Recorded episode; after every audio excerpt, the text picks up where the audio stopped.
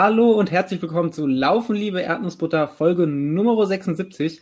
Wir haben heute die groß, große, großartige, ich wollte beides sagen und habe einfach die Worte verloren. Wir haben die große und großartige Folge zum großen Rennsteiglauf mit unseren Siegerlandfreunden, der nicht so wirklich am Rennsteig stattfand und nicht so wirklich in Thüringen, dafür aber im naja, irgendwo im, im Siegerland. Äh, ich bin sehr, sehr gespannt. Ich weiß nämlich gar nichts oder fast gar nichts, außer dass es scheinbar ein krasser Tag war zu dieser Expedition. Deswegen lasst uns unsere Expeditionsteilnehmer im Siegen begrüßen. Hallo Franzi, hallo Niklas.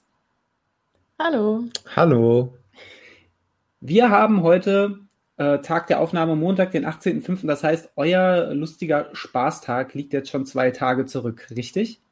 So ist es. Fantastisch. Wie, wie fühlt es sich an? Ohne, ohne groß zu spoilern, was da so alles passiert ist. Wir werden das gleich äh, minutiös Kilometer für Kilometer auseinandernehmen. Aber jetzt einfach mal zwei Tage, alles hat sich gesetzt. Wie geht's euch? Wie geht's dir speziell, Franzi? Also, ich weiß gar nicht so genau. Körperlich geht's mir wirklich überraschend gut. Ähm, gestern war ein richtig komischer Tag. Da habe ich wirklich in allererster Linie gegessen und immer wenn ich kurz nicht gegessen habe, dann weil ich geschlafen habe. Ähm, und heute fühle ich mich ehrlich gesagt fast schon unangenehm normal. Also ich habe heute im Laufe des Tages mehrmals gedacht, dass sich das jetzt so weit weg anfühlt, weil ich das gar nicht mehr so doll nachspüren kann.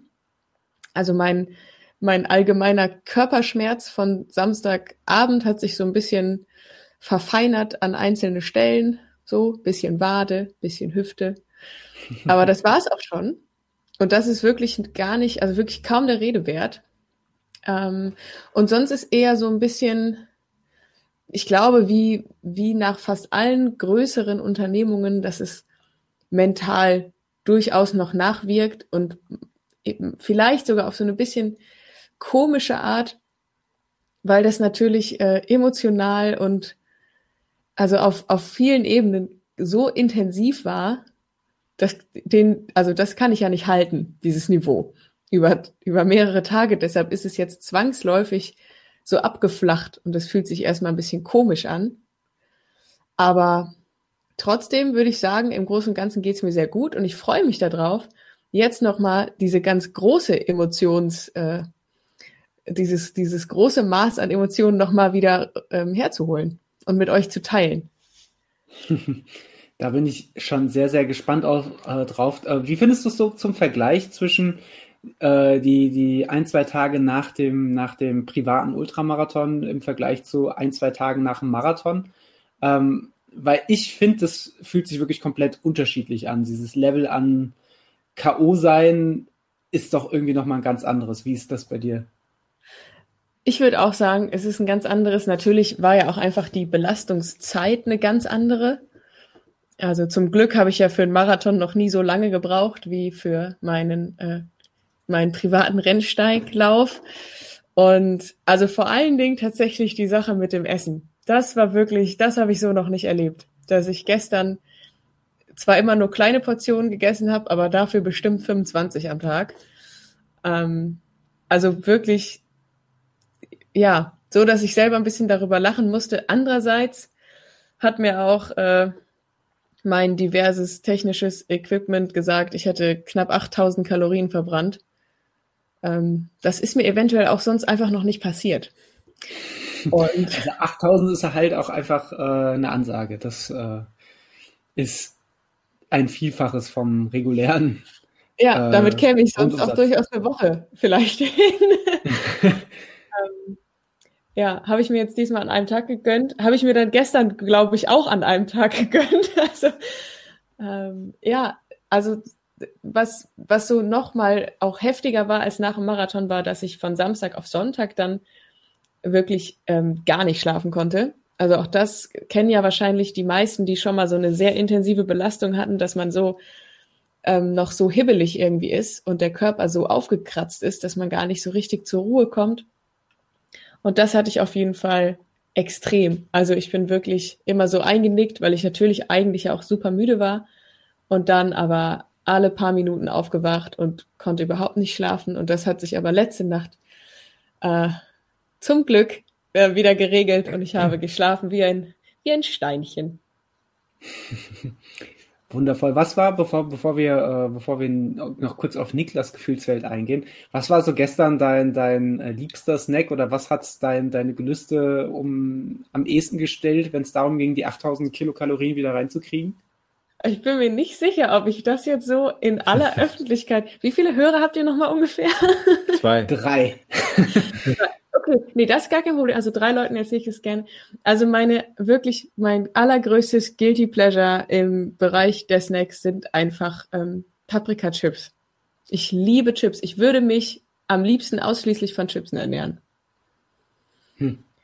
Sehe skeptisch, aber ähm, jedem, jedem Tierchen sein Pläsierchen oder, oder, oder Ja, die sind so salzig und so knackig. Und das, und aber jetzt würde ich eigentlich am liebsten noch eine zweite Sache sagen, aber dann merkt man schon, wie grenzwertig eklig der Tag auch war, weil die zweitbeste Sache war, ähm, dass eine ganz, ganz, ganz liebe Freundin von uns ähm, Erdbeerkuchen gebacken hat und vorbeigebracht hat. Und den habe ich auch gegessen. Also irgendwo zwischen Chipsen und ähm, Erdbeerkuchen. Also Erdbeerkuchen würde ich noch mitgehen. Chips ist halt auch einfach. Vielleicht braucht es irgendwann an dieser Stelle die Chips-Grundsatzdebatte. Ähm, aber naja, äh, la lassen wir das mal außen vor. Lieber Niklas, wir haben dich bisher noch gar nicht zu Wort kommen lassen. Wie sah deine Gefühlswelt oder wie sieht deine Gefühlswelt heute aus? Und äh, eine viel wichtige, wichtigere Frage nach äh, diversen Stunden begleitend auf dem Sattel. Äh, wie lässt es sich jetzt so während, äh, sagen wir mal, zwei Stunden Podcastaufnahme so sitzen? Also, ich stehe, äh, zuallererst möchte ich hiermit bekannt geben, dass ich für die große Chips-Debatte bereitstehe. Ähm, mal nachfragen. Ich äh, äußere da gerne meine Meinung und ich bin auch da sehr meinungsstark unterwegs. Aber gut. Ähm, ja, du sagst es schon, ähm, mein Arsch tut weh. Richtig doll. Und ähm, ja, ich habe aber die ganze Zeit schlechtes Gewissen, weil ich hier die ganze Zeit jammere, mir aber gleichzeitig auch, ja, seit zwei Tagen denken, denke, ich sollte nicht die Person sein, die hier jammert. Hm, das ist schwierig. Das Problem ist, ich vergesse das halt immer wieder, weil wenn ich rumlaufe, dann merke ich es ja nicht und dann setze ich mich hin und dann kommt ein lauter, lauter Schrei durchs komplette Siegerland. ähm, das kann ich ähm, bestätigen, dass das so ist.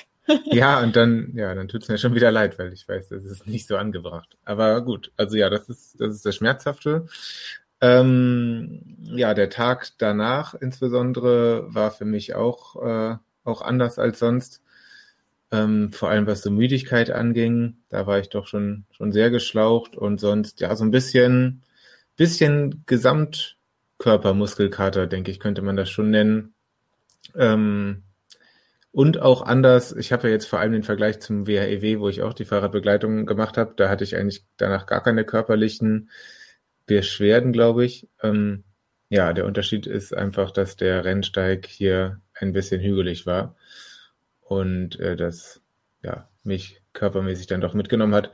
Andererseits sonst, äh, ansonsten ist zwei Tage später danach alles wieder in Ordnung und ich habe gestern mich auch bemüht, die 8000 Kalorien wieder reinzubringen, denn ich denke, da ich ja auch nur ein, zwei Meter Abstand zu dir hatte, habe ich die auch quasi Hast gemacht. du die, die Kalorien quasi peripher mit verbrannt? Genau, ich habe passiv, passiv ja. verbraucht. Nee, das hat auch was mit Solidarität zu tun. Ja, finde ich, äh, finde ich auch vollkommen legitim. Das heißt, du hast dich auch den, den Paprika-Chipsen und. Nein, den nicht den Paprika-Chipsen, aber mehr kann ich nicht sagen, ohne die Grundsatzdebatte aufzumachen. Ich wollte gerade sagen, hier im Hause gibt es eine andere Grundsatzdiskussion, aber die hat, aber ähm, die, die ist eher spezieller. Also noch spezieller. Auf, auf Chips grundsätzlich haben wir uns schon geeinigt. Ja, sonst würde das auch nicht funktionieren. Na gut. dann will ich da gar nicht weiter nachforschen und tiefer bohren, sondern würde gerne ein bisschen zurückgehen und zwar zu dem Grundanlass, äh, warum wir hier heute sitzen und warum ihr äh, euren äh, obszönen Gelüsten an der Stelle so frönen durftet und konntet. Und zwar, liebe Franzi, hast du dich entschlossen, als Ersatz oder was heißt als Ersatz an, an, an dem Tag, wo der, wo der Rennsteiglauf ähm, stattgefunden hat, deinen privaten Ultramarathon zu laufen. Mich würde interessieren an der Stelle, wie, wie, wie kam es dazu und äh, wie kam es speziell zu, zu dieser Strecke? Was waren so deine Präferenzen bei der Streckenauswahl? Also, ähm, ich würde gerne noch, ein, noch sogar einen ganz kleinen Minischritt noch weiter zurückgehen. Ähm, nämlich hatte ich mich erst im Laufe des frühen Frühjahrs ich bin mir nicht mehr ganz sicher, ich glaube, es war vielleicht so Februar, ähm, kurz nach dem äh, Rottgau 50 Ultramarathon, überhaupt erst umgemeldet, denn ich war äh, vorher für den Marathon beim Rennsteiglauf angemeldet. Und habe dann aber seit Anfang des Jahres so trainiert, dass ich gesagt habe, ich, ich gucke mal, ob ich das schaffe, so sehr zu trainieren, dass ich mir auch den Supermarathon zutrauen würde. Ähm, das heißt, diese Entscheidung ist dann wiederum noch gar nicht so lange her, habe ich aber sehr ernst genommen. Und dann war es ja so ein bisschen, also die Absage des Rennsteiglaufs kam, meine ich, ein bisschen später als, als andere Absagen. Niklas nickt, ich nehme das mal als, äh, also es war irgendwie so. Mitte, Ende März. Ja, also so, dass irgendwie ich schon, bevor das offiziell war, relativ lange absehen konnte, dass es nichts mehr gibt.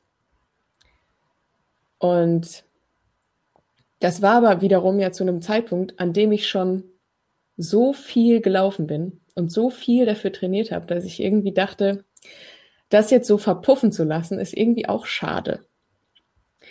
Und ähm, dann hat es gar nicht so lange gedauert und ich weiß gar nicht so genau, was da mein irgendwie so der, den letzten Ausschlag gegeben hat. Aber sobald ich irgendwie diese Idee hatte, naja, ich könnte das ja auch einfach hier machen, ähm, habe ich gemerkt, wie unglaublich mich das so beflügelt hat. Und zwar nicht nur in Bezug auf Training, sondern auch, das war so, naja, zu Beginn eigentlich der, ähm, der schon ja spürbaren Einschränkungen. Ähm, und irgendwie hatte ich so das Gefühl, mich damit zu beschäftigen, ist so, so ausschließlich positiv und schön, dass mir das ein unglaublich gutes Gefühl gegeben hat.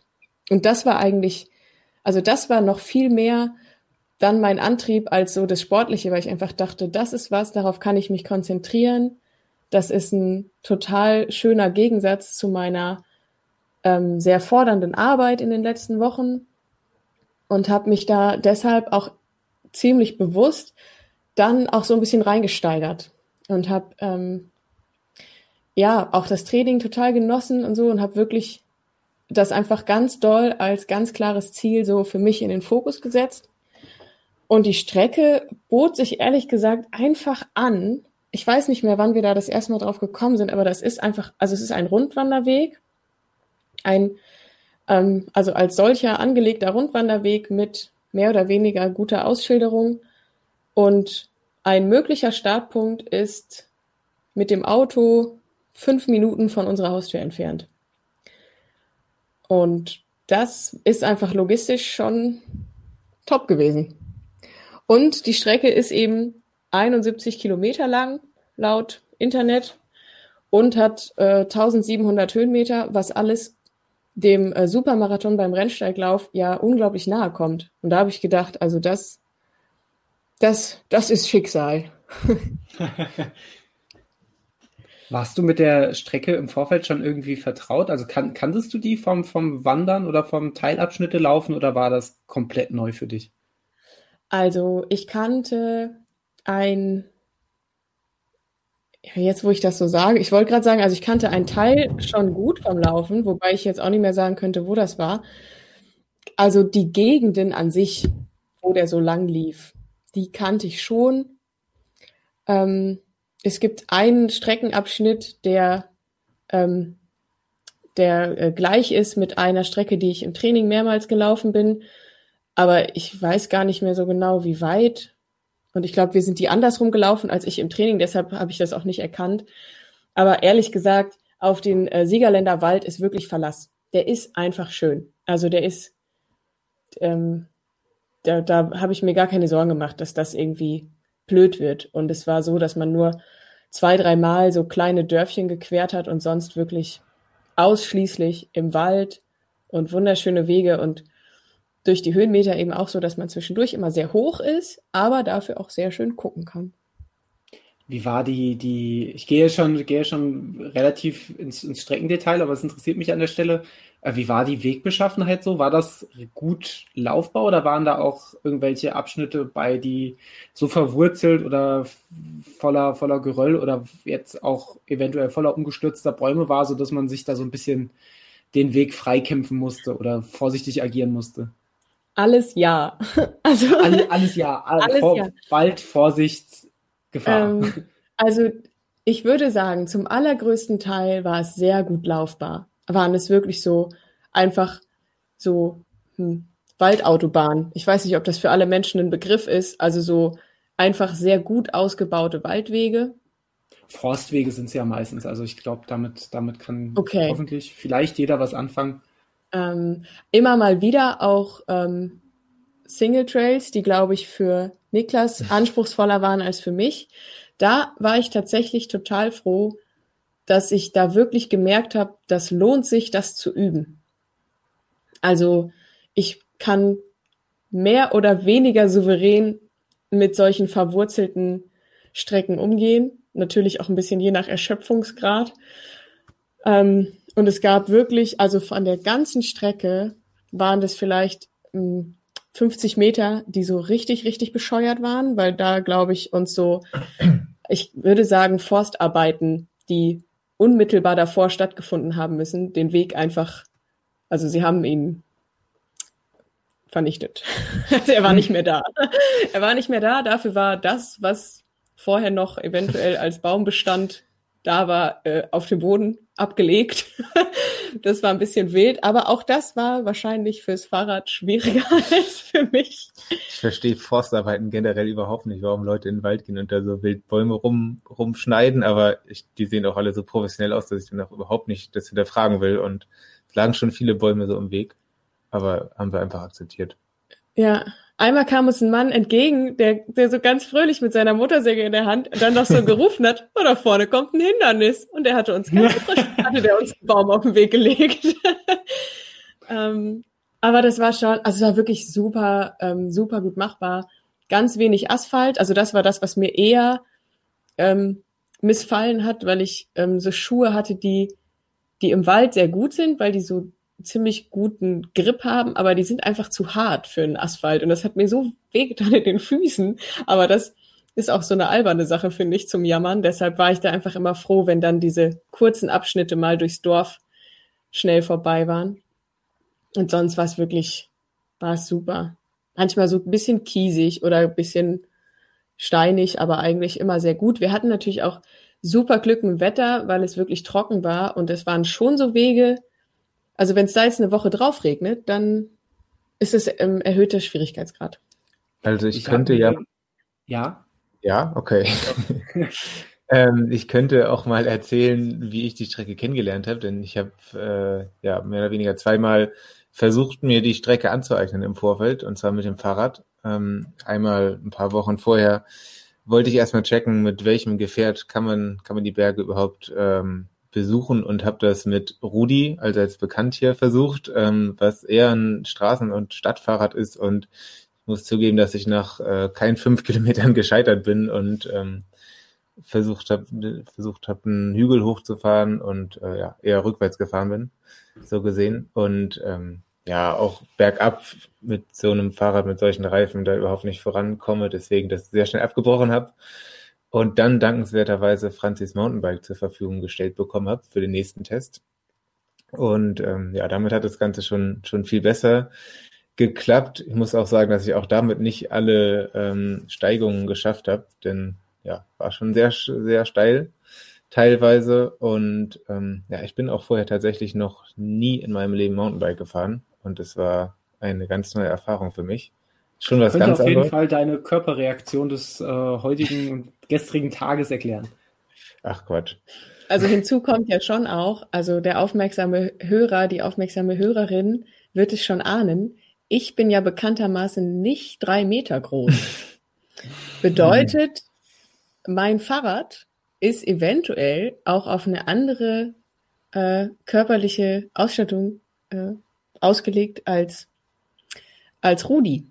Also das war schon auch nochmal hat es nochmal ein bisschen spannender gemacht und es ist schon auch so ein richtiges, es ist schon einfach eindeutig ein, ein Sportgerät. So, ne? Also es gibt keinen Gepäckträger, das heißt, du hattest einen Rucksack auf. Ja. Es gibt kein, kein Schutzblech oder wie das heißt. Ich weiß noch nicht mal, wie das heißt. Ähm, heißt, du warst bis an, bis an Kopf voll mit Matsche. Und man konnte so einstellen, dass der Lenker so wackelt.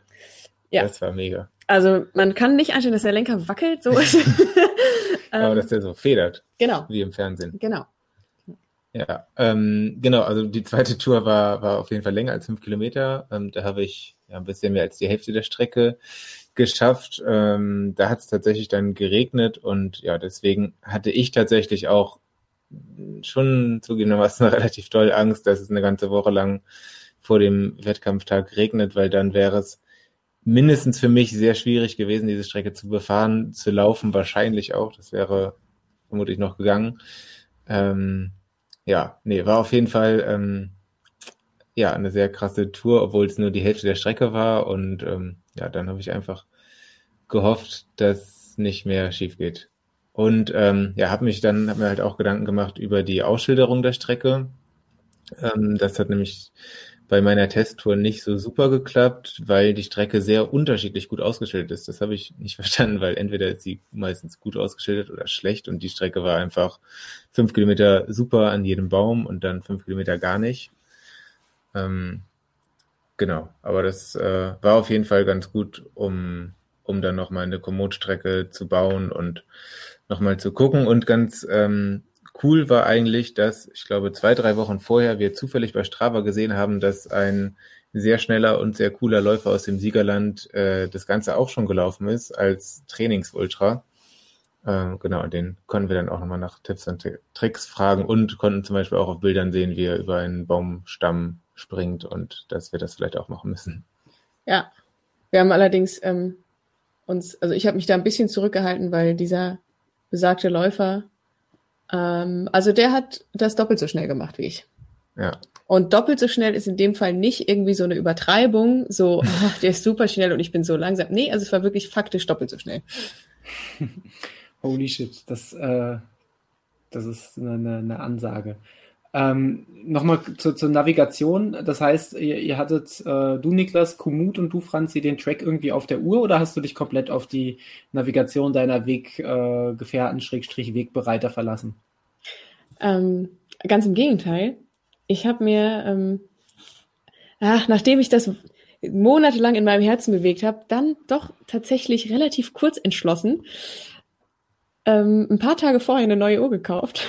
Ähm, weil ich irgendwie dachte, na, wenn nicht jetzt, wann dann? Ähm, das hatte ich mir ursprünglich mal vorgenommen für den Rennsteiglauf, weil ich schon wusste, meine Uhr packt es akkumäßig nicht. Und dann habe ich es verworfen, weil ja der Rennsteiglauf nicht stattgefunden hat. Und dann dachte ich eine Woche vorher, aber ach, war ja eigentlich doch ein guter Zeitpunkt. Und äh, meine neue Uhr, also dann war natürlich meine Sorge, okay, ich bin jetzt nicht so, ähm, also ich bin jetzt nicht so ein Mensch, der irgendwie so so ein neues technisches Gerät hat und damit sofort äh, tiptop klarkommt. Das, ich hatte schon Angst, dass ich es einfach, also dass ich einfach zu doof bin, irgendwie diesen Track überhaupt äh, ordentlich zu starten und zu beenden. Das war schon meine Angst.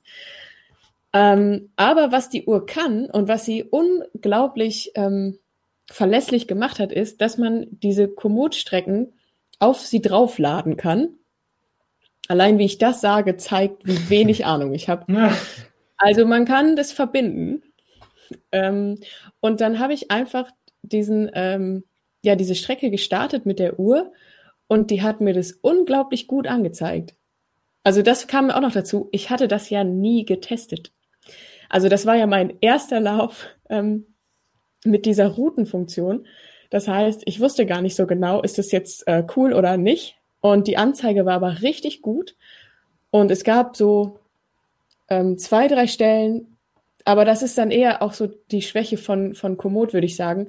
Manchmal zeigt die ja dann so, hier bieg rechts ab und dann sind rechts aber drei Wege und dann kann man nicht so gut erkennen, welches rechts genau sie meint. Und da haben wir dann schon mal Verstärkung geholt durch äh, Niklas Handy ähm, und es einfach einmal kurz geöffnet und geguckt und dann war es aber auch wirklich gut und wir haben uns, also ich würde sagen, gar nicht verlaufen. Wir sind einmal vielleicht, keine Ahnung, 50 Meter äh, einen Weg zu weit oben gelaufen und dann wieder zurück. Und das war aber auch, also ich finde, bei der Länge der Strecke zählt es nicht als Verlaufen. Es war, hat wirklich großartig geklappt. Ja, und du hast mir voll die Arbeit abgenommen, äh, weil ich hatte die, die Komoot-Frau die ganze Zeit im Ohr und ähm, du hattest die Info aber über deine Uhr schon mal deutlich schneller und ich ja. konnte das dann quasi nur nochmal verifizieren, dass du schon abgebogen bist. so gut. Äh, hast du schon verraten, um welche Uhr es sich handelt? Ähm, Habe ich noch nicht verraten. Ich bin mir nicht ganz sicher, wie englisch man das ausspricht oder nicht. Ähm, also es ist die Polar Grid X oder Grid X, je nachdem. Ich glaube, wenn, wenn man es betont Englisch ausspricht, macht man da nichts verkehrt. Ich glaube, da ist man dann äh, in der, in der, in der äh, Siegener Lingo auf jeden Fall äh, on point. Ja, also das war, also es war tatsächlich deshalb so ein bisschen spontan, weil ich diesen Urkauf sehr, sehr lange herausgezögert habe, weil ich so, also wie gesagt, nicht so viel Ahnung habe und auch nicht so viel, mir macht es auch nicht so Spaß. Also mir macht es nicht so Spaß, mich da reinzufuchsen. Ich will einfach, dass es läuft. Und ich hatte vorher eine Garmin-Uhr und da war oft so mein Problem, dass ich das Gefühl hatte, es gibt viel so in dem Preis- und Leistungssegment meiner Uhr, die mir aber ja nicht mehr ausgereicht hat. Aber tatsächlich eigentlich vor allen Dingen wegen des Akkus und eben ein bisschen, weil ich dachte, hm, wenn man da Strecken drauf machen kann, das wäre schon cool. Ähm, alles andere brauche ich ja nicht. Und dann hatte ich aber das Gefühl, dann ist aber direkt so die nächste Klasse dreimal so teuer mit so 100 super fancy äh, Superfunktionen, die ich faktisch alle nicht brauche. Und dann habe ich ähm, zufällig aber ähm, bei Instagram Werbung gesehen von einem, also von dem Laufladen unseres Vertrauens hier in Siegen. Ähm, und das, dann war irgendwie klar, okay, das ist eigentlich genau die Uhr, die ich will. Also weil die hat genau zusätzlich nämlich 100 Stunden Akku, und sie kann Routenführung und sie kann mir sagen, wie viel Meter ich bergauf und bergab gelaufen bin. Ohne noch so tausend weiteren Schnickschnack. Und ähm, dann hat uns äh, der Verkäufer auch noch gesagt, der vergleichsweise erschwingliche Preis, kann man natürlich generell darüber streiten, inwiefern das erschwinglich ist oder nicht, aber also im Vergleich zu anderen Uhren liegt wohl daran, dass Polar da versucht, sich nochmal zurückzukämpfen gegen die Großmacht Garmin und deshalb so ein bisschen eine Ansage gemacht hat mit dieser Uhr. Und das kam mir alles sehr gelegen. Und dann war irgendwie klar, die ist genau, die ist genau passend für alles, was ich mir von ihr wünsche. Ich bin großer Fan von, von Ansagen auf jeden Fall. Ähm, apropos Ansagen, du hast ja, wir, wir, wir springen nochmal, nochmal, nochmal zurück und äh, stehen nochmal an dem Punkt, äh, als du dich entschlossen hast, diesen, diesen, diesen Rennsteig-Marathon äh, Siegerland Edition zu laufen. Ähm, wie verlief denn so deine Vorbereitung? Also du hast ja schon gesagt, du bist, ähm, du bist äh, ab und an dann auf der Strecke äh, auch schon unterwegs gewesen, hast, glaube ich, wie ich das auf Strava gesehen habe, auch den einen oder anderen Höhenmeter vernichtet. Ähm, wie, wie hast du trainiert? Hast du nach Trainingsplan trainiert und äh, wie lief das Training generell? Also, du stellst immer so viele Fragen gleichzeitig. Ich muss mich mal richtig konzentrieren, dass ich das da nicht den Faden Das ist auch mache. einfach äh, Dr. Arnolds Gehirnjogging. Das könnt ihr übrigens auch kaufen auf der Nintendo Switch. okay. Kurzer Werbeblock. Ähm, also, guck mal, jetzt haben wir über was anderes geredet, jetzt ist alles weg. Also, ich habe trainiert, ja. und einen Höhenmeter. Äh, und ich habe auch einen Höhenmeter gemacht. Nein, also ich hatte, ich hatte Trainingspläne immer für jede Woche von Niklas. Der macht es sehr gewissenhaft und ähm, besonders ähm, vertrauensvoll war immer, wenn Niklas dann gesagt hat, ja, also ich habe jetzt auch noch mal Daniel gefragt. und dann wusste ich, alles klar. Das, Ab da ging es bergab. ja, ganz im Gegenteil. Da ging es immer ganz schön bergauf. also ich habe hier einmal meine Strava-Statistik geöffnet, weil ich die selber, also ich ähm, also ich kann mich ja immer nur mit mir vergleichen und da kann ich nur sagen, das ist wirklich absurd irgendwie. Also ich bin in diesem Jahr und ich habe mich im Prinzip jetzt dieses Jahr auf diesen Lauf vorbereitet. Also ähm, nach dem Baldeneysteig im November war so ein bisschen, war jetzt auch nicht Pause, aber äh, war jetzt auch nicht richtig Training und dann eigentlich äh, mit Anfang des Jahres ging es richtig los. Und ich habe seitdem knapp 19.000 Höhenmeter gemacht.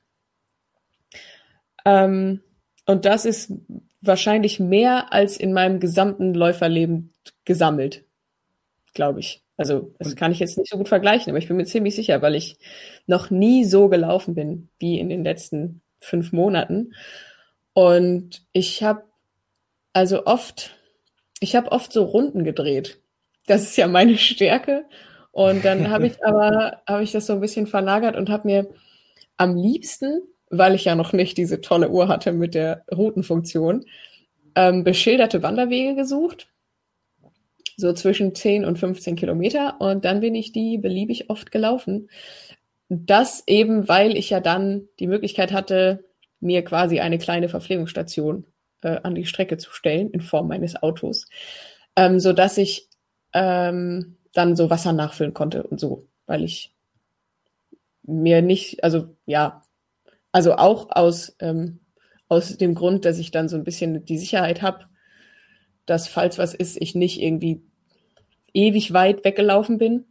Und natürlich auch, weil es einfach deutlich entspannter ist zu tragen, wenn ich immer nur für die nächsten zwei Stunden Wasser eingepackt habe. Ja, und dann habe ich das so gemacht und habe das, ähm, also ich habe eigentlich immer am Wochenende einen langen, sehr hügeligen Lauf gemacht. Unter der Woche einen hügeligen Lauf und sonst weitere Läufe. Also dann halt noch fünf andere. Also insgesamt auch einfach viel. Ähm, und gerade diese langen Läufe durchaus auch, also in, äh, also Höhenmeter in Relation zur Strecke durchaus heftiger als jetzt bei dem ähm, Rennsteiglauf. Also ich hatte da auch schon mal 1800 Höhenmeter auf einer deutlich kürzeren Strecke. Ich erinnere mich damals so eine krasse Strava-Expedition gesehen zu haben. Äh, und ich glaube, da ging es dann auch in der Kommentarsektion unter dem Lauf ganz, ganz, äh, ganz schön zur Sache plötzlich, weil die Leute alle die Welt nicht mehr verstanden haben.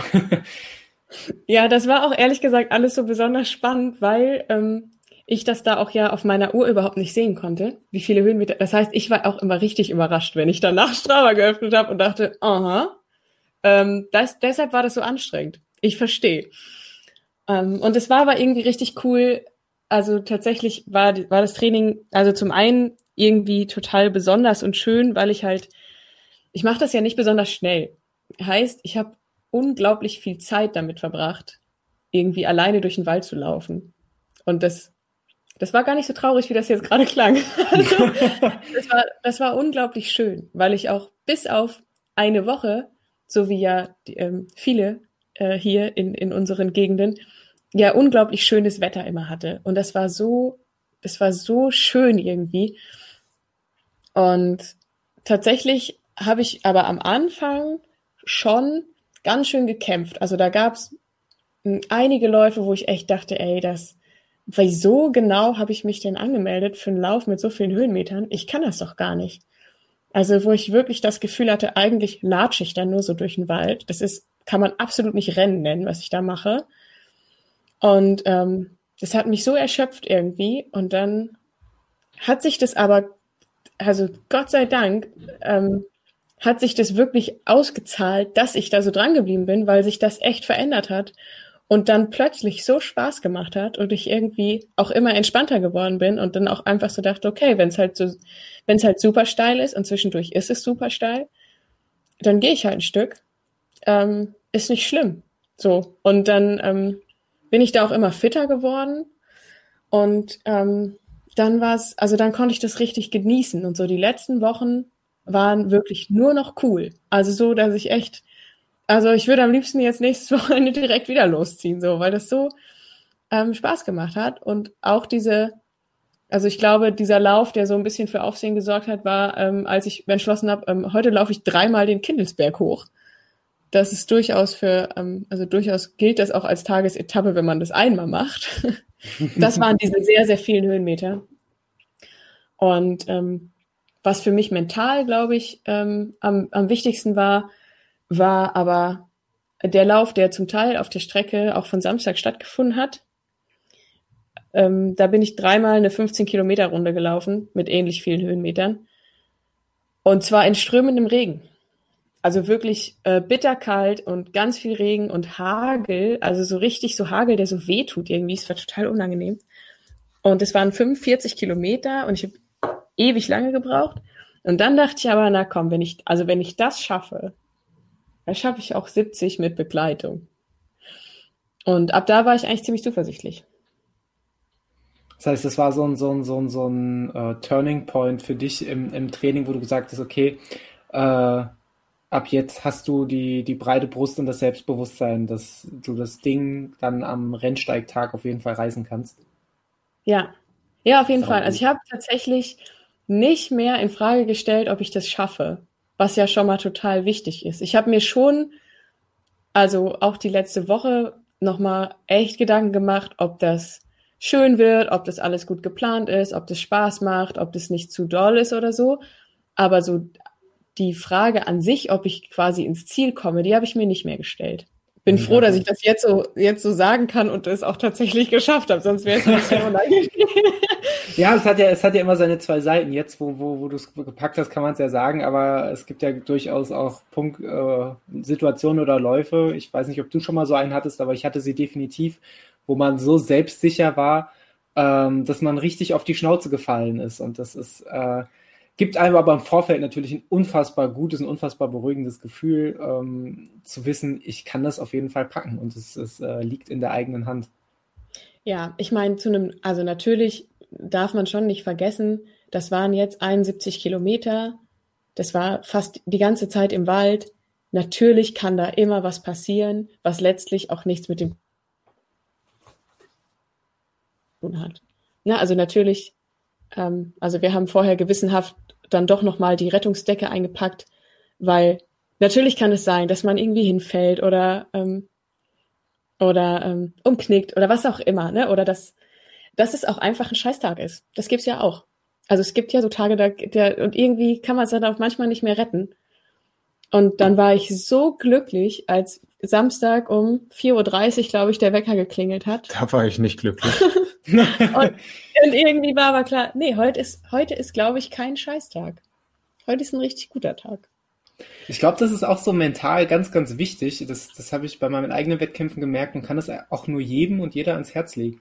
Wenn ihr aufsteht, selbst wenn ihr euch scheiße fühlt, re, äh, regt, re, redet euch zur Not ein und schafft euch irgendein Ritual, wo ihr wisst, das schafft euch am Renntag gute Laune, weil das ist das A und O. Es bringt überhaupt nichts, morgens aufzustehen am, am, am Renntag, Wettkampftag oder am Tag eures großen, großen Projekts oder eurer Expedition und zu denken, boah, scheiße, ich bin so müde und jetzt muss ich frühstücken und laufen und keine Ahnung was, sondern es macht euch irgendwie, irgendwie gute Laune und dann, dann, dann wird zumindest der Anfang auf jeden Fall auch immer sehr, sehr gut.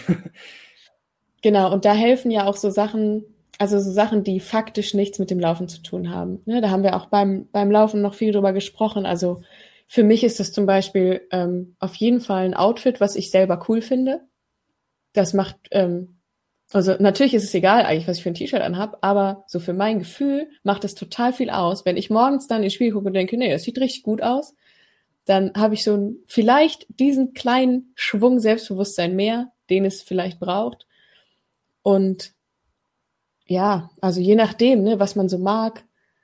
Bei dem, bei dem Breitenbach-Marathon vor ein paar Wochen habe ich mir ein bisschen die Beine angemalt und mir eine Regenbogenflagge draufgepinselt, weil ich es irgendwie cool fand. Und manchmal, manchmal mache ich mir irgendwie eine Frisur, die mir besonders gut gefällt oder so. Und das ist natürlich alles, grenzt so an Aberglaube, aber, aber macht ja was irgendwie mit einem.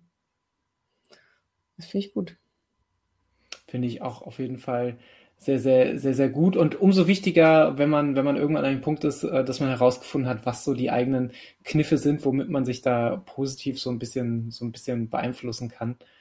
Ähm, ich kann dann nur jedem empfehlen, sich da vielleicht auch vor den Longruns da schon mal Gedanken drum zu machen, wenn man merkt, irgendwie, ich hatte heute einen Longrun, der war scheiße und ich bin schon scheiße aus dem Bett gestiegen und irgendwie hatte heute Morgen schon miese Laune, da schon zu reflektieren, woran das lag und sich so im Zweifel eine Form von Ritualen oder irgendwie sowas in der Art zurechtzulegen. Und äh, gerade das mit dem Outfit kann ich super nachvollziehen, weil letztlich ist es ja auch eine Frage von, fühle ich mich wohl oder fühle ich mich nicht wohl? Und alles, was mein Wohlbefinden steigert, sei es auf, auf, äh, aus, aus welchen Gründen auch immer, ist halt einfach der, der, der Leistung und der Laune äh, zuträglich.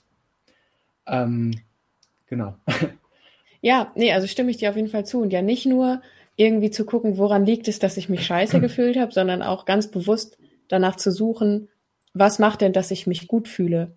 Also vielleicht irgendwie schon mal vorher überlegen, was, was, worauf habe ich dann den Rest des Tages Lust oder was auch immer. Also ich glaube, das macht, ich, also man darf das nicht unterschätzen, erst recht nicht wahrscheinlich bei, bei so Distanzen, bei denen es definitiv nicht mehr nur um das Körperliche geht, sondern wo es wirklich mental einfach auch eine, eine Aufgabe wird. Ähm, wobei das ja auch wahrscheinlich für jeden unterschiedlich ist. Also das ist ja auch eigentlich egal, wie weit man läuft, das ist ja immer eine mentale Aufgabe, ähm, dass man da einfach guckt, Laufen ist faktisch nicht nur Bein- und Fußsache. Auf jeden Fall. Also es hilft schon mal, klar hat man ein Ziel, man hat einen Grund, weswegen man das macht, aber es hilft meiner Meinung nach auf jeden Fall enorm, wenn man sich noch weitere Argumente zurechtlegt, warum man das heute auf jeden Fall durchzieht und warum man das heute auch gut macht und auch was, was du sagtest, dieses äh, sich vielleicht schon auf etwas freuen, was man, was man nach dem Laufen entweder isst oder was man macht oder äh, sei es nur irgendein Feel-Good-Movie, den man sich danach auf Netflix reindonnert oder, oder ähnliches. Wenn man, wenn man rausgefunden hat, wo, wo, worauf, man, worauf man so ein bisschen positiv, gut gelaunt reagiert und wie man sich noch mal so einen kleinen Schubs in die, in die äh, freudigere Richtung, sage ich mal, geben kann, dann ist das enorm hilfreich. Ähm, lieber Niklas, kommen wir noch mal zu dir.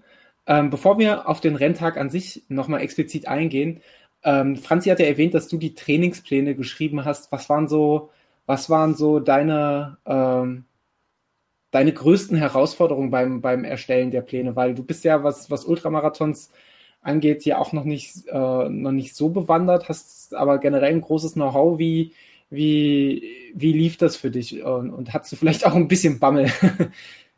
Ja, ein bisschen Bammel gehört schon dazu, zu allem, was ich mache.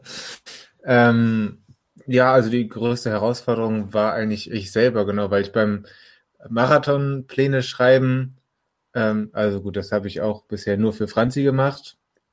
Ähm, da habe ich aber durch mich selber einfach eine gewisse Erfahrung, die mir, die mir selber hilft, ähm, das einzuschätzen, die ich beim Ultra halt überhaupt nicht hatte. Deswegen habe ich ja viel gelesen und mich vor allem auch durch, durch viele Ultrapläne durchgewühlt, um einfach mal zu gucken, wie andere Leute das machen. Und ähm, ja, Ultrapläne sind durchaus sehr unterschiedlich. Zum Glück gibt's äh, auch einige für den Rennsteig selber, wo ich mal reingeguckt habe. Und ähm, ja, letztendlich habe ich das dann habe ich das dann an die Infos von Franzi angepasst, die ich bekommen habe, zu wann, wann hat sie Zeit zu laufen und ähm, genau an, an andere Termine angepasst. Ja, und sonst, ne, so eine Riesenherausforderung gab es dabei nicht. Wir haben das Ganze immer, eigentlich immer gesteigert, was die langen Läufe angeht und ähm, ja, weniger Tempotraining gemacht als vorher. Das, das war so das Grundgerüst. Naja, und was schon eine Herausforderung für mich war, weil das natürlich so auch in keinem Trainingsplan steht, ähm, ist, dass Franzi ja streakt. Und ähm, genau, deswegen ja, war das natürlich die Herausforderung zu gucken, dass trotzdem, obwohl die an jedem Tag gelaufen wird, ähm, irgendwo auch eine Erholung reinkommen kann. Und ähm, ja, ich hoffe, das ist geglückt. Offensichtlich. Also es hat ja funktioniert. Das ist ja eine Bestätigung durchaus für uns beide an der Stelle. Ja. Ähm, Wobei man an der Stelle ja auch sagen muss, und das finde ich sehr, sehr vorbildlich, wenn ich mir das so auf Strava angucke, streakst du zwar, aber du hast ja dennoch auch äh, regelrechte äh, Ruhetage dazwischen, wo du dann, glaube ich, immer rund um die, die Meile oder nicht wesentlich viel länger gelaufen bist, um den Streak aufrechtzuerhalten, richtig? Genau, also mein, ähm, meine private Streak-Regel sind zwei Kilometer weil ich irgendwie einfach keine Feelings habe für die Meile. Also ich habe in meinem ganzen Leben noch nie irgendwas mit einer Meile gerechnet, deshalb fühlt sich das nicht gut an für mich, das hierbei zu machen. deshalb habe ich mich selber mit mir geeinigt auf zwei Kilometer. Und die zwei Kilometer sind quasi der Ruhetag. Und es gibt auch, also eigentlich ist es einfach ein ganz normaler Trainingsplan. Und da, wo halt ein Ruhetag wäre, sind es halt zwei Kilometer. Und das sind dann manchmal drei, je nachdem, wenn ich irgendwie, manchmal verbinde ich das mit der Arbeit, wenn ich irgendwie in einem anderen ähm, Stadtteil bin oder auch in einem ganz anderen, manchmal auch in einer anderen Stadt, dass ich dann, wenn da irgendwie ein kleiner See ist oder so, da einmal rumlaufe und dann sind es auch schon mal drei Kilometer oder so. Aber ja, im Prinzip sind es immer, ähm, also im besten Fall langsame zwei Kilometer und da habe ich wirklich das Gefühl, jetzt nach fast einem halben Jahr hat sich da mein Körper, ähm, also ich würde positiv sagen, dran gewöhnt, vielleicht auch kapituliert und hat es einfach anerkannt als Ruhetag. Und es ist ja auch wirklich, also ähm, ich finde weiterhin, der Streak ist nicht unbedingt, also die Herausforderung liegt auch hier nicht unbedingt im Körperlichen, sondern eher mental. Ähm, so gerade nach, nach so sehr anstrengenden Läufen. Also nach Rottgau war ganz übel. Die ganze Woche eigentlich. Ähm, und so, aber, aber trotzdem geht es immer und letztlich, also egal, also selbst wenn ich super, super langsam laufe, bin ich trotzdem nach einer Viertelstunde wieder zu Hause. Also das kriegt man schon immer irgendwie unter. Ich habe mir das auch ehrlich gesagt eher schwieriger im Kopf vorgestellt, am Anfang äh, ja, Streaken und Trainingsplan miteinander zu verbinden, als es dann letztendlich war. Also letztendlich war dann die, die Hauptänderung, dass im Plan, da wo sonst Ruhetag steht, immer Minilauf stand. Ähm, ja, ich aber auch relativ schnell gemerkt habe, dass du dann eigentlich ähnlich, ähnlich fit und erholt an einem Dienstag nach einem langen Lauf quasi wieder, wieder starten kannst wie nach einem Ruhetag und dann ja, war die Änderung gar nicht so groß. Und du hattest dann halt trotzdem insgesamt bisschen mehr Wochenkilometer da. Habe ich dann immer versucht aufzupassen. Weil auch zwei Kilometer sich ja äh, läppern, wie man so schön sagt, in deutschen Landen. Mega ich gut. Das Wort würde. Läppern. Ja, läppert sich richtig. Ich wünsche mir, dass alle, die das hören, jetzt einmal laut läppern sagen. Mit dem Dialekt eurer Wahl. Ja. Um Gottes Willen. Und dann Audio, Audiodatei. Ich wollte gerade sagen, und dann die, die ähm, Sprachnachricht einfach, einfach mal schicken, egal. Und das Intro der nächsten Folge wird 20 in 20 mal verschiedenen Dialekten läppern. Bitte die Sprachnachrichten ausschließlich an niklas.laufendiebeatmungsbutter.de. Dankeschön. Ähm, wir haben jetzt schon ganz, die, die, die Zeit hat sich quasi geleppert, äh, in der wir uns mit den Vorbereitungen zum Lauf beschäftigen. Aber was uns natürlich alle insbesondere brennend interessiert ist, wie lief denn der Renntag an sich? Wir haben schon gehört, der Wecker klingelte um 4.30 Uhr und du hattest ein äh, scheinbar verdammt gutes Outfit an, weil, so viel kann man vorweg sagen, der Tag lief ja doch alles in allem unfassbar gut. Lieber Niklas, liebe Franzi, nimm uns oder nehmt uns mal ein bisschen mit auf die Rennstrecke. Wie verlief der Tag für euch? Was waren so die Höhepunkte, was waren die Tiefpunkte des Ultramarathons? Ähm, jetzt hast du die Frage so an uns beide gestellt, aber also was soll ich sagen? Niklas macht das öfter, das heißt, ich, ich presch mal nach vorne. Traurig, aber wahr. Ähm, genau, Wecker hat um 4.30 Uhr geklingelt.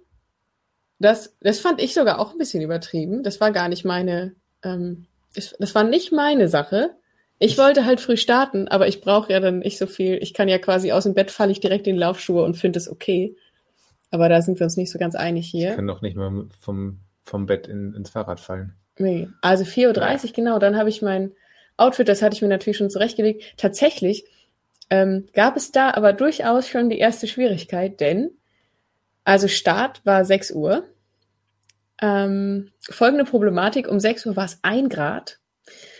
Und im Laufe des Tages, das wussten wir schon vorher, würde es aber durchaus noch so 17 Grad oder so also viel mehr gerade.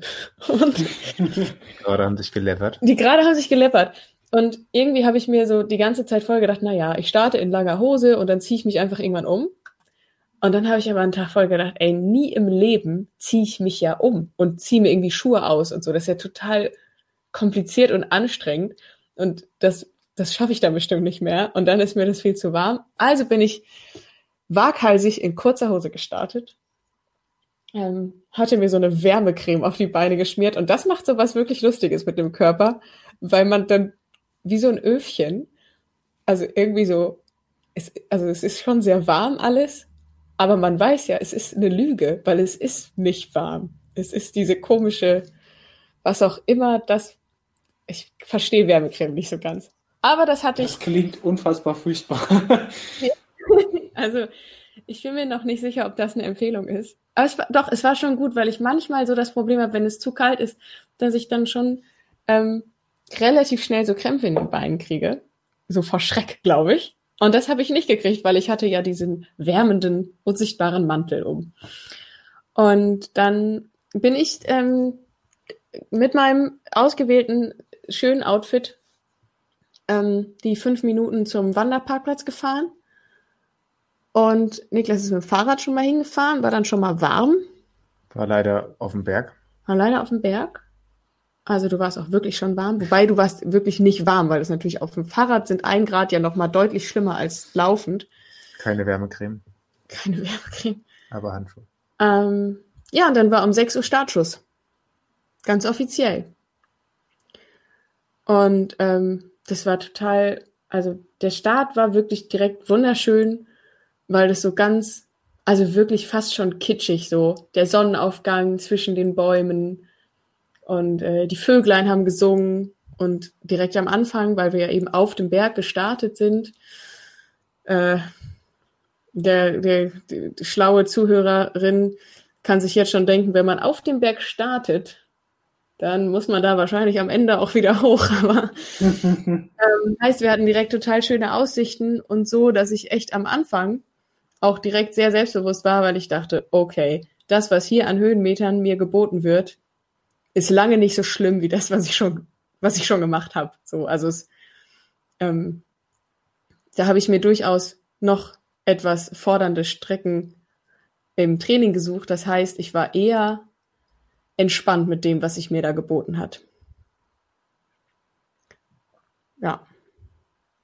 Ja, ich fand es auch mega schön und die ersten, locker ersten 20 Kilometer vergingen völlig im, im Fluge, fand ich. Ähm, und zwar ohne, dass wir da irgendwie ein riesen Konzept hatten für irgendwie, wie wir in den Lauf starten oder so oder über was wir reden oder so. Also einfach, einfach, äh, ja, als würde ich dich bei einem normalen Lauf begleiten. Haben einfach ein bisschen geschnackt und dann waren, waren die ersten Kilometer auf jeden Fall sehr schnell im Sack. Genau, also das Konzept war vor allen Dingen ja, dass, ähm, da kommen wir gleich bestimmt noch zu, also es gab schon so ein, zwei, drei Anwärter zum Begleitservice und Support auf der Strecke.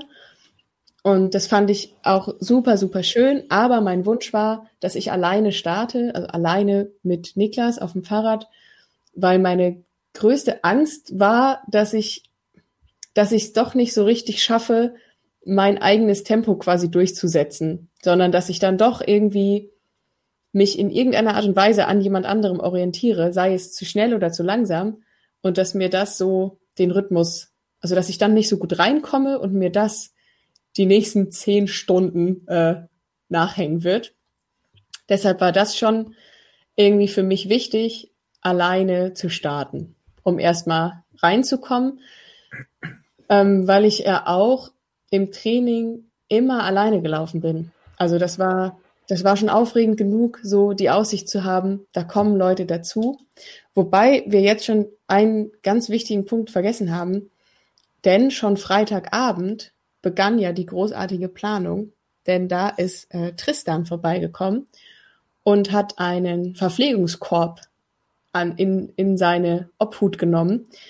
Mit diesem Korb äh, kam er dann zur Hälfte der Strecke an die Strecke und hat somit das gesamte Verpflegungskonzept äh, quasi getragen in seinen starken Händen. Und das war total ähm, gut, weil so musste Niklas nicht, nicht die vielen Liter Getränk, die ich so äh, vertilgt habe, von Anfang an tragen. Wie sah das Verpflegungskonzept aus? Ja, also das Verpflegungskonzept ähm, äh, baute auf meine, meine Trainingsläufe auf. Also ich habe ähm, ich hab tatsächlich alles getestet, was wir mit hatten. Und war dann im Prinzip mit Ansage war es viel zu viel. Und also die Basis, die Basis des Konzeptes war ähm, der berühmte Zaubertrank, der mich ähm, die letzten Monate ähm, immer begleitet hat nach, äh, geheimnisvollen Rezept von äh, Sascha Kowalski. Also quasi so ein selbstgemachter, selbstgemachtes ISO-Getränk mit ein bisschen Fruchtsaft und Wasser und Reissirup und Salz. Wobei ich mich da bei einer Mische ein bisschen vertan habe und das war sehr salzig. Das war ein ganz komisches Gefühl, wenn man so ein tendenziell süßes Getränk und dann ist es so. ähm, also davon hatten wir ziemlich viel mit.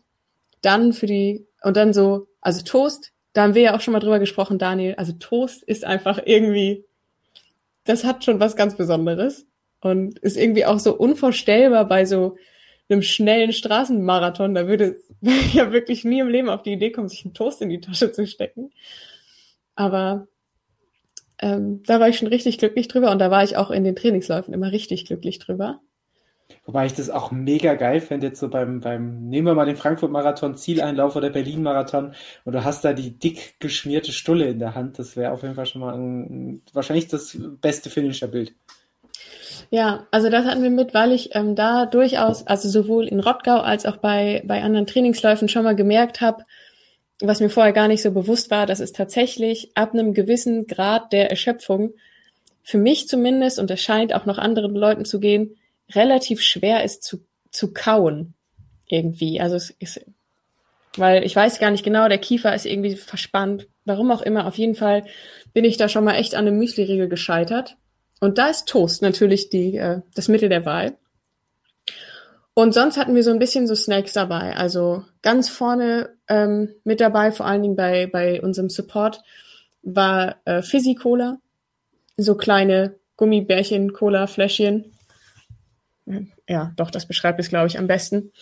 Die sind, ich würde sagen, letztlich sind die so wie diese äh, Energie-Chewing-Blocks nur halt sehen halt nicht so sportlich aus, sondern sind einfach Gummibärchen, aber erfüllen ja den gleichen Zweck. Und ähm, so kleine Salzbrezelchen, da habe ich mal irgendwann auf jeden Fall eine Hand von gegessen. Ähm, generell ist natürlich Essen, äh, besonders als wir dann am Ende ja tatsächlich äh, zu viert waren, ähm, habe ich schon mal dann mich ein bisschen, bisschen geschämt für meine Essweise, weil das schon, wenn man so, wenn man so angestrengt ist und so dolle atmet, und dann so kauen, das ist ganz unappetitlich, was dann passiert. Aber alle, alle, alle meine Begleiterjungs haben gesagt, wäre nicht so schlimm. Aber ich meine, was sollen sie auch machen, ne? Also mich dann dafür zu kritisieren, das hätte ja auch Streit gegeben. Ich kann, also ich ich kann auch nur dafür, ich kann auch nur dafür plädieren, also bei, beim Laufen generell und spätestens, wenn es um Ultramarathon geht, ähm, spielen, glaube ich, äh, also ist so eine grundlegende Körperbeherrschung, zumindest wenn man was von jemand erwarten will, dann das, aber äh, ansonsten muss man das, glaube ich, einfach, einfach hinnehmen. genau, also ich hatte auch das Gefühl. Alle waren wirklich super gnädig mit mir. Also ich durfte, ich durfte Toast essen mit weit geöffnetem Mund. Und also was wir dann, was wir auch noch hatten, was wirklich, ähm, also am Ende auch wirklich cool war, war ähm, Cola, einfach klassische Zucker-Cola, die ich sonst nie trinke die habe hab ich das Gefühl, dass hat richtig, also ich trinke halt tatsächlich, ich trinke auch keinen Kaffee, jetzt nicht aus irgendwie einer moralischen Überzeugung, sondern also ich mag das einfach nicht. Ähm, heißt, ich nehme ganz, ganz wenig Koffein zu mir in meinem Leben. Und dann so eine Cola und was aber noch viel, viel heftiger ist, also das ist wirklich der super Geheimtipp jetzt. Es gibt so Guarana-Shots. Das sind so 4 CL, ähm, Granatapfelsaft und Zitronensaft, glaube ich, und Guarana und es steht drauf, dieser Shot ist äquivalent zu drei Kaffee. Wenn man jetzt nie Kaffee trinkt und dann so innerhalb von, also ich meine, wie lange dauert so ein Shot? Keine Ahnung, fünf Sekunden drei Kaffee trinkt. Das macht schon was mit dem Körper. Das habe ich aber auch erst ganz am Ende, also das war dann so bei Kilometer 62, glaube ich, oder 65, also irgendwie so nochmal so, weil, also das wollte ich schon auch nicht riskieren, vorher zu nehmen, weil ich wusste ja, das Tal, was, was kommt, das wird zu tief. Da kommen wir auch einfach wieder zu dem Punkt äh, grundlegende Körperbeherrschung wieder zurück, weil so äh, drei bis fünf Kaffee in fünf Sekunden, das ist doch dann schon, äh, da, ja, wie du sagst, da passiert was. ja, also das war schon, aber das war irgendwie ganz lustig, weil wir so auch so genau gemerkt haben, also tatsächlich zu diesem Zeitpunkt war äh, Niklas auf dem Fahrrad, der hatte aber schon diverse Energiegetränke ähm, ver, verhaftet. Also der war sowieso jenseits von Gut und Böse. Und dann ähm, war mein Bruder dabei und Tristan. Und dann haben wir zu dritt, ähm, hat jeder so einen Shot getrunken. Und dann hat man so genau gemerkt, wie das bei uns so unterschiedlich schnell angekommen ist. Und wie so im Minutentakt bei irgendwem so die Sicherung durchgeknallt ist und wir so, nö, eigentlich ist es doch ganz locker und dann doch noch mal einen Schritt schneller und irgendwie, das war schon ganz witzig. Also, also wer mal, also ich weiß gar nicht, ich glaube, das wirkt schon nur, wenn man ansonsten jetzt nicht so used to äh, Aufputschmitteln ist, aber also kann ich nur empfehlen. Und ist halt, ähm, ist halt so ganz nett, weil es eben, es hat halt keine Kohlensäure und es ist halt Saft und nicht so super künstlich. Also ich finde es viel, viel angenehmer zu, zu trinken als ähm, irgendwie was anderes. Und tatsächlich, ähm, also wir waren insgesamt knapp zehn Stunden unterwegs oder gut zehn Stunden, also irgendwie um die zehn Stunden auf jeden Fall. Und natürlich, natürlich ist Koffein da hilfreich. Also das ist ja irgendwie, steht ja außer Frage. Natürlich ist man irgendwann erschöpft und Koffein hilft dagegen und das war schon ganz nett am Ende. Gab es denn, das, das klingt jetzt alles eigentlich so hervorragend äh, oder alles viel zu schön, um wahr zu sein. Gab es denn äh, bei diesen, bleiben wir bei knapp zehn Stunden, gab es währenddessen denn auch Tiefpunkte, Täler, aus denen man sich äh, herausarbeiten musste oder warst du weitestgehend äh, in deinem äh, Läufer-Wonderland unterwegs? Also, ich weiß, ähm, gerade in diesem Format erwartet man von mir ja eher so ähm, fröhliche Geschichten des Scheiterns. Das, je nachdem. Wie oft warst du ohnmächtig? ja, genau. Also, ähm, ich war nicht ohnmächtig. Das ist, das ist schon die erste Enttäuschung wahrscheinlich. Nein, also tatsächlich war so die Woche vorher meine größte Sorge, dass es mir keinen Spaß macht. Also ich habe ja schon gesagt, ich habe nicht in Frage gestellt, dass ich ankomme, aber irgendwie dachte ich, ach man, jetzt habe ich da so lange drauf hingearbeitet. Und was ist denn, wenn ich irgendwie enttäuscht bin, weil es irgendwie scheiße läuft? Und tatsächlich gab es kein, also es gab keinen richtigen Tiefpunkt. Also nicht nur keine Ohnmacht, sondern wirklich, also natürlich natürlich war das sehr, sehr anstrengend. Und es gab schon auch, also tatsächlich so um Kilometer 60 rum, durchaus mal so ein, zwei Kilometer, wo ich dann meinen Bruder und Tristan so ein bisschen vorgeschickt habe und gesagt habe, hier, bitte lasst mich mal hinter euch herlaufen. Ich muss mal irgendwie mich einfach hier mal so dranhängen. Ähm, aber ansonsten war das wirklich durchgängig ein unglaublich schönes Erlebnis. Und auch die ganze Zeit auf so einem Level, dass ich die ganze Zeit wusste, nee, das, das kann ich gut schaffen. Das geht. Und ähm, ich hatte vorher ähm, von, äh, ähm, von meiner lieben Teacher-Trainingsgruppe fürs, äh, für die Ausbildung zur Yogalehrerin eine kleine, naja, wie so eine Meditation aufgenommen bekommen, die ich dann gehört habe bei Kilometer 60. Und erst dachte ich noch, ach komm, als ob das jetzt hilft. Ich habe hier Beinschmerzen und Körperschmerzen, als ob mir jetzt fünf Minuten Sprachnachricht da so weiterhelfen. Aber haben sie total. Und es war so cool irgendwie. Und äh, deshalb hat dieser ganz kleine Tiefpunkt wirklich, keine Ahnung, vielleicht zehn Minuten gedauert, was ja im Vergleich zu zehn Stunden gar nichts ist. Also das war echt, ähm, das war echt richtig cool. Wir hatten am Anfang so ein bisschen, ähm, da habe ich mir einmal ein bisschen Sorgen gemacht, weil auch ähm, Matthias ein Stück der Strecke dabei sein wollte. Und da haben wir uns irgendwie unglaublich vertan mit der Strecke. Also wir hatten das einen Abend vorher versucht zu klären, äh, Zeitpunkt und Treffpunkt irgendwie ausgemacht. Oh, das stimmte hinten und vorne nicht. Und als wir dann so äh, acht Kilometer zu früh am Treffpunkt vorbeiliefen, da war irgendwie klar, okay, das passt gar nicht. Und da war so ein bisschen meine Sorge, okay, was ist denn, wenn das mit dem Treffpunkt mit Tristan und mit dem Treffpunkt mit meinem Bruder, die alle zu unterschiedlichen Zeiten dazugekommen sind, was ist, wenn das jetzt alles völliger Schwachsinn war, was wir da erzählt haben? Ähm, und dann kam noch dazu, dass ich überraschenderweise ähm, viel schneller war als gedacht. Also ich habe, also nicht nur war der Zeit, also nicht nur war der Treffpunkt an sich schon völliger Quatsch. Ähm, meine Zeitberechnungen haben auch überhaupt nicht mehr gestimmt. Und da hatte ich so ein bisschen Sorge, dass es jetzt so am Ende vielleicht daran scheitert, dass, ähm, dass das nicht gut geplant war. Weil das wäre schon, also bei allen wäre es super schade gewesen, bei Tristan wäre es halt noch dazu tatsächlich äh, richtig schlimm gewesen, weil der halt die Getränke hatte. Ähm, und das, aber das hat sich dann irgendwie auch alles so, das hat sich dann auch alles so geklärt. Und dann muss ich schon auch sagen, ähm, dass dann, also Tristan ist ab der Hälfte eingestiegen, so ungefähr bei Kilometer 35. Und mein Bruder, der äh, gerade erst wieder das Laufen so richtig für sich entdeckt hat und ähm, da aber mit äh, familiärem Stursinn rangeht, ist so bei Kilometer äh, 43 ungefähr dazu gestiegen. Bis dato war sein allerlängster Lauf 18 Kilometer, die er in äh, der Woche davor mit mir auch gemacht hat.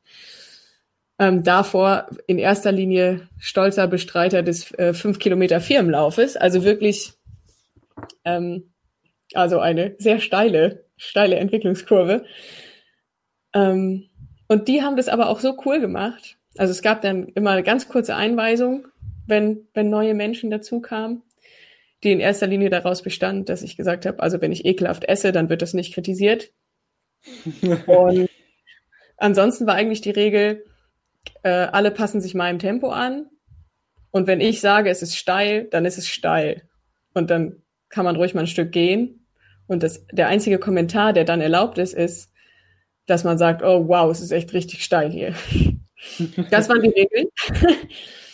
ähm, und dann war es schon so, dass diese Gruppe bestehend äh, aus, aus Niklas, mit dem sowieso alles super ist, und Tristan, der seit ich da selber drüber entscheiden kann, mein bester Freund ist, und mein Bruder, der sowieso schon immer mein Bruder ist, hatte ich so sehr meinen allerengsten Kreis um mich, dass ich mich da auch wirklich wohlgefühlt habe. Und so meine anfängliche Sorge, ich könnte da irgendwie unter Druck geraten oder mich irgendwie unwohl fühlen, war letztlich völlig unbegründet, weil das war echt so, ja, also war einfach wirklich der engste Kreis. Da habe ich mir völlig unnötig Sorgen gemacht. Ähm, lieber Niklas, springen wir mal zu deiner Perspektive. Ähm, du hast das Ganze fortwährend äh, mit 13 Red Bull beflügelt äh, auf, dem, auf dem Rad begleitet. Ähm, A, würde mich natürlich interessieren, neben, neben äh, Brausegetränken und Koffein, wie hast du dich verpflegt? Und B, noch viel entscheidender, wie hast du den, den Tag wahrgenommen? Sprich, äh, wie hat eure Reisegruppe und wie hat äh, nicht zuletzt Franzi auf, auf dich gewirkt? Ich weiß noch, dass du mir zwischendurch mal geschrieben hattest, dass es richtig, richtig gut läuft. Und äh, ja, das hat sich ja durchgezogen bis zum Ende hin. Ich würde jetzt so gerne ein Bild einfügen, was leider nur in meinem Kopf existiert, wie Niklas Hä? mit dem Brötchen zwischen den Zähnen den Downhill runterfegt. Und wirklich, also doch, das war schon, das war schon eindrucksvoll. Ja, ich hatte, hatte mir ähm, vorgenommen, gefrühstückt wird erst, wenn die ersten Gäste mit auf der Strecke sind, nämlich Matthias und Tobi und ähm, ja, wie du eben schon gesagt hast, äh, gab es da irgendwie eine Problematik mit der, äh, ja, wann wir uns wie, wo mit denen treffen und dann waren wir zu schnell und dann musste mein Frühstück lange warten und ja, als die beiden dann aufgetaucht sind, habe ich, glaube ich, statt, statt zu begrüßen einfach mir ein Brötchen in den Mund geprügelt. Ähm, Genau, also ja, äh, boah, das waren schon wieder viele Fragen, muss ich dazu sagen. also konzentrieren wir uns noch aufs Essen, das kann ich eher am besten. Ich habe ähm, vor allem drei Tiefkühlbrötchen, also ich habe die sogar aufgebacken, Lifehack. Ähm, drei Jetzt Tief wird's richtig deep. drei Tiefkühlbrötchen über den Tag verteilt gegessen. Ich glaube, das war, ach ja gut, und dann, das habe ich mir, das habe ich beim WHW gelernt. Das war auch ein Profitrick. Äh, gebe geb ich auch gerne hiermit kostenlos raus an alle, die mal Fahrradbegleitung machen wollen. Ah, spätestens ab, ab Mittag sollte man mit Doppelkeksen anfangen. Sonst, sonst kommt man nicht ins Ziel. Also es ist, das ist ungemein wichtig. Äh, genau, also ja, Brötchen, Kekse, Red Bull und ich schäme mich auch immer noch ein bisschen. ähm, Ja, ansonsten, ich hatte eigentlich ja eine ähnliche Tiefpunktphase wie du, Franzi, nämlich als es am Anfang schon nicht so ganz hingehauen hat mit den Kilometern und wann wir uns wie treffen, weil ja, da hatte ich natürlich auch Schiss, weil ich wusste, dass da schon einiges dran hängt, äh, was dann hoffentlich zum Gelingen des ganzen Projektes führt. Und äh, auch wieder der Vergleich mit dem WHIW, was hier für mich aber schwieriger war. Beim WHIW habe ich ja einige Kommunikation mit dem Handy übernommen, seien es mal Instagram-Stories zwischendurch oder Kommunikation mit der Support-Crew oder wie auch immer. Und das war hier einfach deutlich schwieriger, weil es ja immer hoch oder runter ging und ich eigentlich immer beide Hände am Lenker haben musste, weil ich sonst euch umgemäht hätte oder mich halt ins Tal befördert hätte, was alles irgendwie nicht so nicht so gute äh, Alternativen sind. Ja, und das hat mir dann schon Sorgen gemacht und ich konnte mich äh, gleichzeitig nicht so richtig kümmern und nicht die ganze Zeit allen Leuten irgendwelche Standorte schicken und ähm, genau, wollte dann zwischenzeitlich Leuten sagen, dass sie früher kommen sollen. Dann ähm, hatten wir auch noch keinen Empfang zwischendurch. Das ist Siegerland, sage ich immer. Ähm, ja, das, das waren so meine Tiefpunkte, aber alles andere ähm, war mein Höhepunkt. Ähm, ja, habe ich eine Frage vergessen? Wie ich auf dich gewirkt habe. Ja, gut. also die ganze Zeit gut. Also habe mir im Vorhinein und während des Laufs tatsächlich keine Sorgen um dich gemacht. Ich hoffe, das klingt nicht unemotional. nee, also Sorgen habe ich mir eigentlich noch nie um dich gemacht. Aber gut. Ja, also ganz so schlimm meine ich es nicht, aber ich hatte keine Angst, dass du das nicht schaffst oder dass du große Probleme haben wirst. Also ich war mir da sehr, sehr sicher.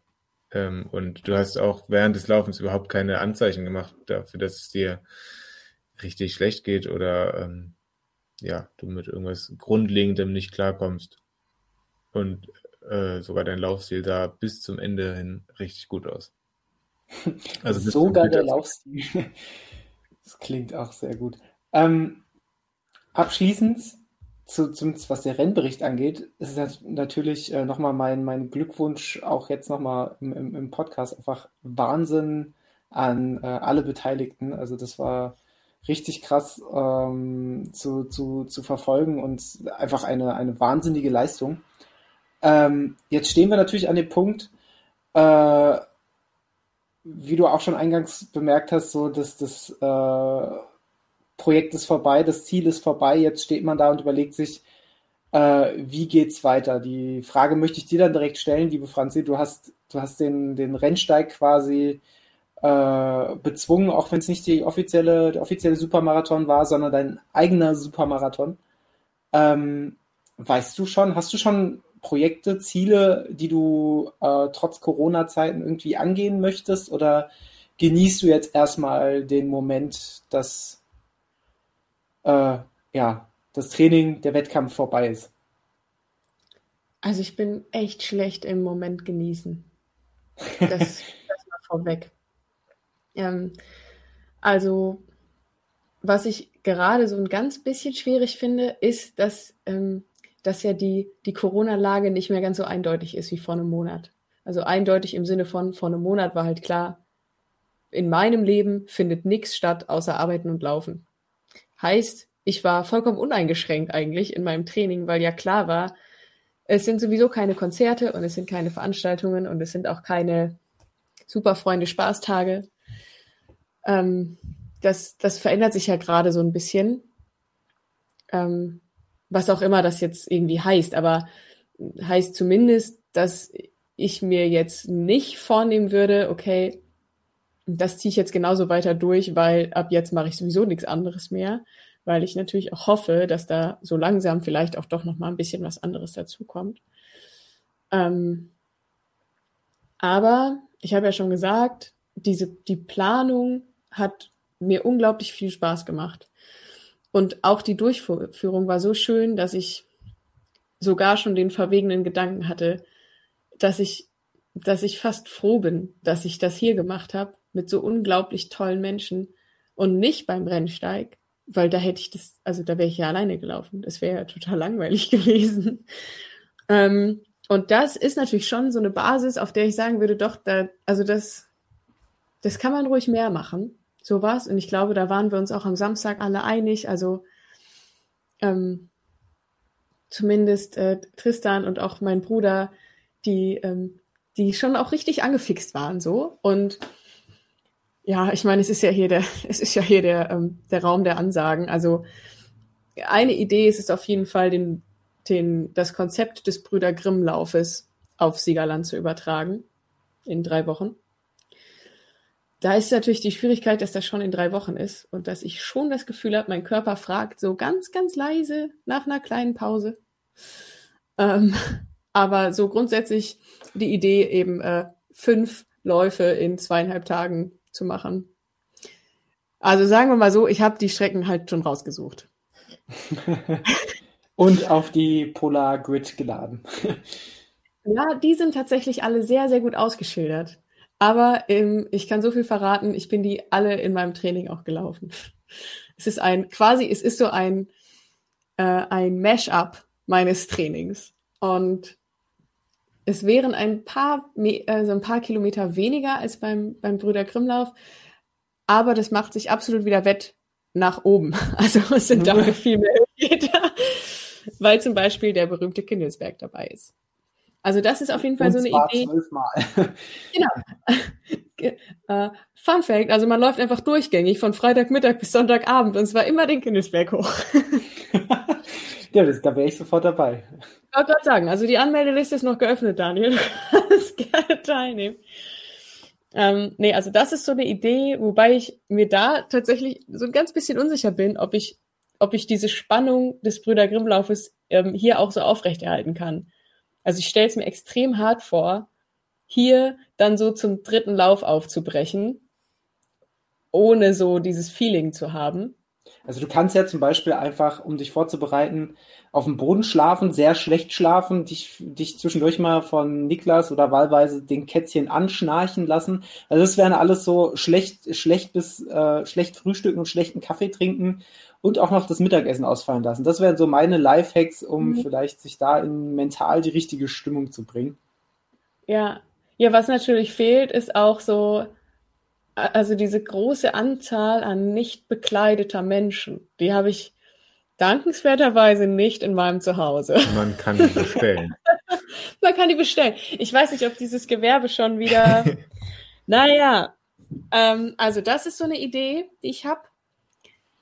Dann, dann ähm, habe ich mich so ein bisschen verpflichtet als Marathon-Support äh, für, meinen, für meinen wunderbaren Neu Neuläuferbruder, der sagte, ach, wenn ich fast 30 schaffe, dann schaffe ich doch auch einen Marathon. Wollen wir das nicht mal machen?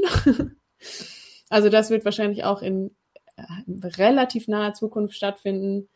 Heute habe ich noch gedacht, ich würde gerne mal einen Lauf machen mit 2000 Höhenmetern. Das habe ich noch nie gemacht und habe Niklas beauftragt, mir da mal eine Strecke zu machen. Und da haben wir auch schon überlegt, besonders den, den Spannungsfaktor erhöht man natürlich, indem Niklas das macht und auf meine Uhr lädt und dann folge ich einfach der Uhr und ich weiß gar nicht wohin. Also wie so, ein, wie so ein Orientierungslauf, nur dass, also ich folge halt der Uhr. Also gerne kann ich euch so einen abgefahrenen Lauf auch im Taunus zusammenstellen. Ähm, ich äh, markiere auch die Stellen, an denen ich schon mal äh, gestürzt bin und oder äh, nicht zu unterschätzende Mengen an Blut verloren habe. Das dürft ihr dann versuchen zu identifizieren, was genau da vorgefallen ist. Das ist so ein bisschen. Jetzt kann man einfach deinen Blutspuren folgen. klingt das Zum Beispiel. Die Strecke ist durchgängig markiert. Eine ganz kranke Ausstellung, irgendwie so ganz, ganz komische Fetische. Naja, also ja, keine super konkreten Pläne. Ähm, wobei ich habe jetzt ja immerhin schon drei Sachen genannt. ähm, ja, also auf jeden Fall habe ich am Samstag direkt gedacht und denke immer noch, das war so schön.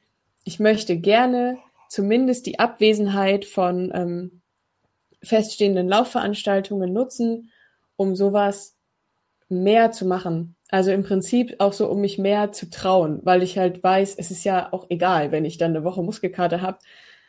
Damit mache ich mir nichts kaputt oder besser, weil es gibt keinen, gibt jetzt nicht so den Zeitpunkt, wo ich sage, da muss ich topfit sein für was auch immer, weil das, weil ich das ja alles selber bestimme gerade.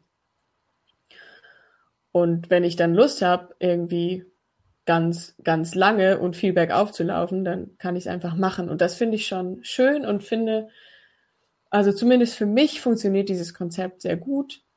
Genauso verstehe ich, wenn jetzt Menschen vielleicht andere Sachen machen ähm, oder, ne, oder also ihr Laufpensum so zurückschrauben. Ich habe für mich auf jeden Fall festgestellt, mir tut das gut, das nicht zu tun.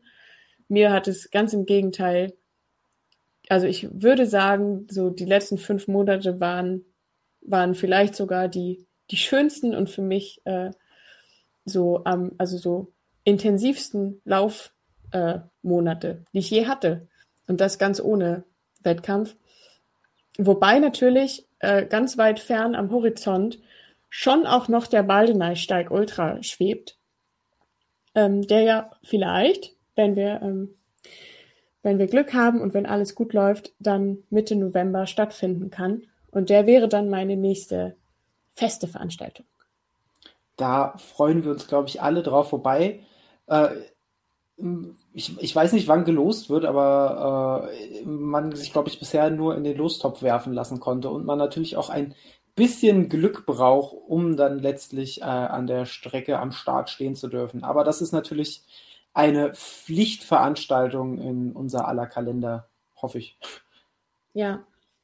Ja, und ansonsten würde ich mich natürlich äh, auch über, also so ganz alleine muss ja auch nicht sein. Ne? Ich meine, man muss ja nicht, man muss sich ja nicht irgendwie äh, in den Armen liegen, ähm, aber natürlich ist es trotzdem ja möglich, Zeit miteinander zu verbringen, auch jetzt ähm, und auch mit Abstand. Das heißt, wenn ich mir hier, wenn ich vielleicht mal müde bin, die, die Siegerländer mir anzugucken, dann könnte ich mir schon auch mal einen Ausflug vorstellen in den Taunus.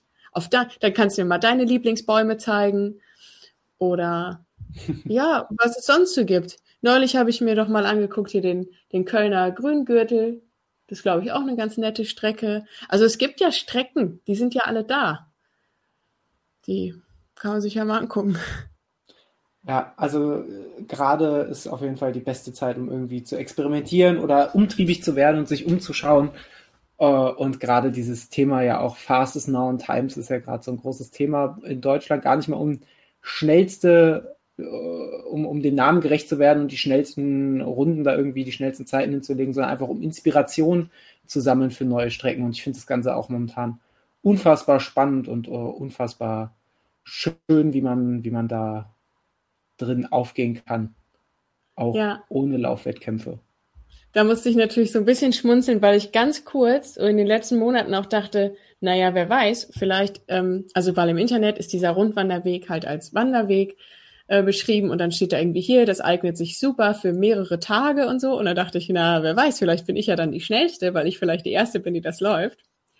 Und dann kam Tim Daly äh, und rannte in fünf Stunden diesen, diese Strecke. Und so, ja, okay, Vielleicht bin ich nicht die schnellste, vielleicht aber die zweitschnellste.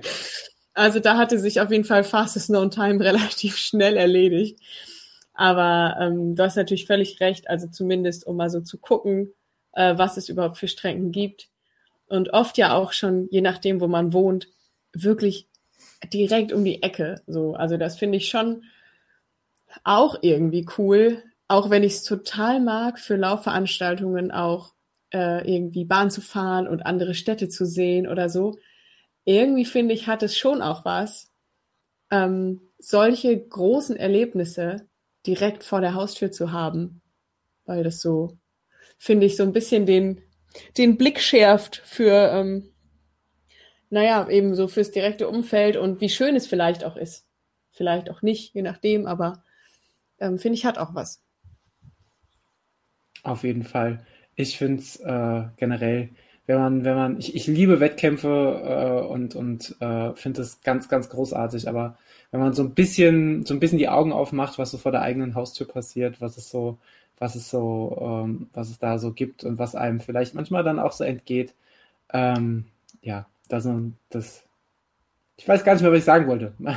Einfach macht die Augen auf und lauft und äh, genießt die Zeit draußen. So rum. So kann man es, glaube ich, am besten zusammenfassen. Ähm, ja, lieber Niklas, ich bin mit meinem Fragenkatalog fast schon durch. Ich habe mich leer gefragt und bin einfach schwer begeistert von eurer großen äh, Rennsteig, äh, super Freunde Spaßveranstaltung. Ähm, habt ihr beiden, äh, ich fange jetzt mal mit Niklas an, habt ihr noch abschließende Worte, abschließende Gedanken zu, zu eurem Abenteuer?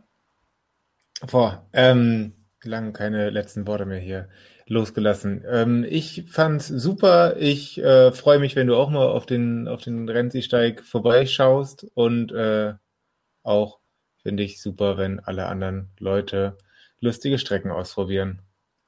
Das war euer Niklas. ähm, ja, also ich glaube, ich habe gerade schon meine letzten Worte eigentlich genannt. Also ich finde es wirklich schön, ich finde es ich find's toll, die Zeit zu nutzen und es war ein unglaublich schönes Erlebnis und ich bin total froh, ähm, dass ich eben nicht so eine, so eine Scheitern-Geschichte erzählt habe, sondern ganz ehrlich einfach einen richtig, richtig guten Tag hatte. Und äh, ich freue mich darauf, äh, im Laufe des Jahres immer mehr zu erzählen. Mir sind gerade noch so viele Sachen eingefallen, die ich auch schon so heimlich geplant habe. Oder beziehungsweise, was heißt geplant, aber so Gedanken, dass ich so dachte im Ziel, naja, das war noch nicht mein Limit. Da geht doch noch was.